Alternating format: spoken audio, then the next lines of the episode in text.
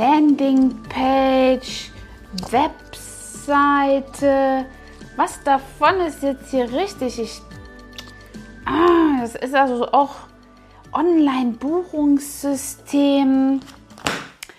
So, wenn du nicht weißt, was du für dein Business digital machen sollst, für deinen Internetauftritt zum Beispiel, Website, Landingpage, Website, Landingpage, bla bla, du weißt überhaupt nicht wohin, dann zeige ich dir mal, wo dabei der Unterschied ist und was für dich genau richtig. Also, lande mal hier auf meiner YouTube-Page. Ihr habt euch schon mal gefragt, was ist eigentlich der Unterschied zwischen einer Landingpage und einer Webseite und warum heißt das jetzt nur anders oder gibt es da direkt einen Unterschied? Ich will es euch kurz erklären und in diesem Video zeige ich euch auch, was für euch vielleicht dann schlussendlich klar wird, das bessere Modell ist. In meinem Business habe ich einige Webseiten. Webseiten sozusagen, die im Web aufrufbar sind. Und unter einer klassischen Website versteht man einfach ein sehr informativer Online-Auftritt. Da kannst du also auch mit vielen Unterseiten hantieren und dort wirklich den Kunden mit äh, Business-Informationen mit Informationen über dein Business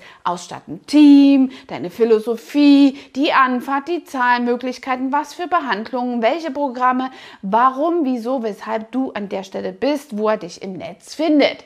Also, du merkst schon, das ist eine umfangreiche Sache. Und darin unterscheidet sich genau das Modell einer Landingpage. Zwar kannst du so eine Landingpage auch genauso exorbitant äh, strukturieren, aber das wäre nicht das Ziel, denn eine Landingpage, wie der Name schon sagt, da sollst du drauf landen, um genau nur eine oder vielleicht zwei Sachen zu tun. Nämlich zum Beispiel, ein gutes Beispiel, diese Landingpage für mein Buch.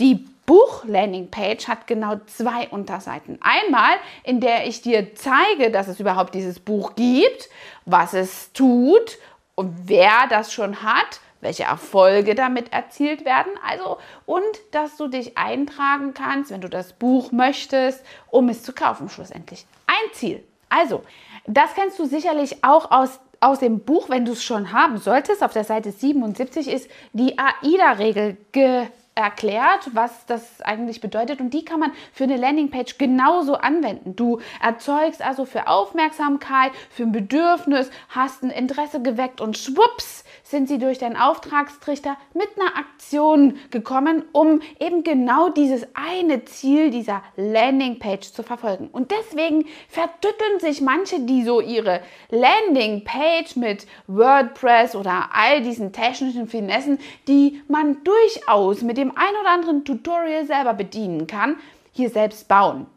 Und strukturieren das so, dass sie das noch drauf machen und das noch und diese Information und diese Information. Schlussendlich hat man eine Landingpage in eine Webseite umgewandelt. Und dann ist das große Problem, und das ist jetzt wichtig für dich, dass das nicht mehr konvertiert, wie man es in Neudeutsch sagt. Konvertiert ist nämlich so, dass die Kunden dann auf deiner Landingpage landen und durch diesen ganzen Informationsfluss einfach abgelenkt sind und dann nicht mehr wissen, was sie machen und schwupp gehen sie runter, ohne auch irgendetwas zu machen.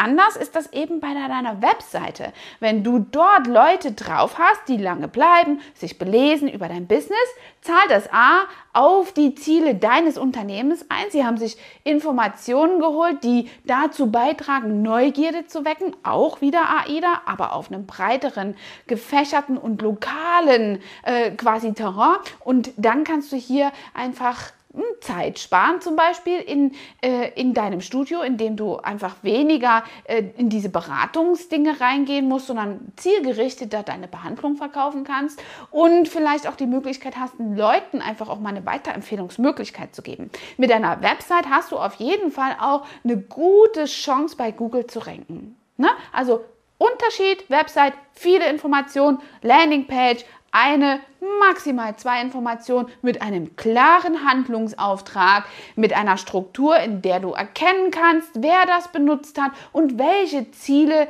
eben hier erreicht worden sind. Bei einer Landingpage kannst du immer ganz klar erkennen, dass dort diese sogenannten Testimonials eingebaut sind. Also du kannst eben diese Feedbacks von den Kunden screenshotten und dann pam, pam, pam, pam, pam überall einbauen. Und dann hast du dort ein Proof of Concept von deiner Arbeit. Ich zum Beispiel habe da eine Menge Bewertungen von meinem Buch von all den Umsetzern in der Beauty-Branche. Ist doch cool, oder?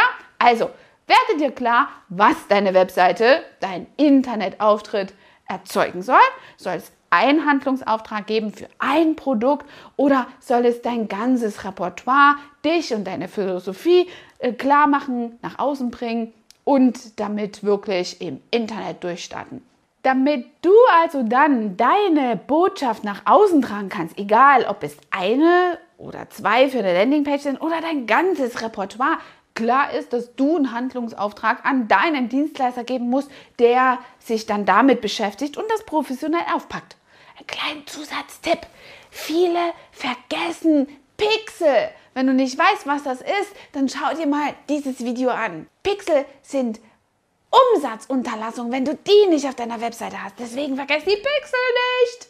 Warte, warte, ich erkläre dir das mit den Pixeln doch noch schnell hier in diesem Video, denn das ist sonst unterlassene Umsatzleistung, die du hier äh, einfach auf der Straße liegen lässt. Und ich wundere mich, warum so viele einfach das mit den Pixeln nicht können als Profi und dir das nicht sagen. Also, wenn du eine Website, eine Page hast, eine Webseite oder eine Landingpage, dann ist es unbedingt wichtig, dass du Pixel auf deiner Seite installierst. Wie?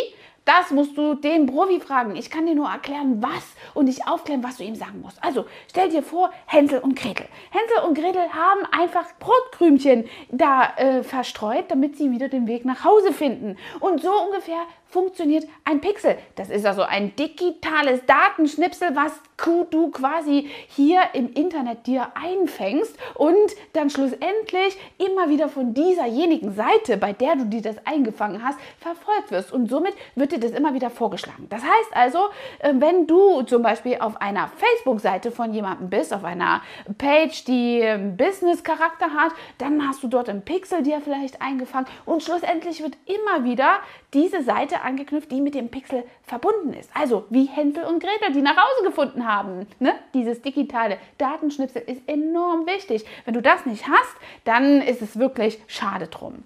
Du kannst also erkennen, wo zum Beispiel dein Mann auf der Webseite mal war, wenn dir nämlich plötzlich irgendwelche Pornoseiten oder Datingportale angezeigt werden. Dann weißt du, er hat sich einen Pixel eingefangen. Schlimmer als sonst irgendwas anderes. Also sag deinem Dienstleister, es soll Pixel einbauen. Das war noch mein Zusatz. Ich hoffe, das hat dir gefallen, das Video. Unbedingt lass mir dann ein Abo da und schau zu, dass du mich hier unterstützt, damit du wertvolle Tipps wie diese immer noch gratis und kostenfrei bekommst. Ich zähle auf dich, damit dieser Kanal wächst, so wie er es jetzt schon getan hat. Bis dahin, deine Angela, dein Trainer for Beauty.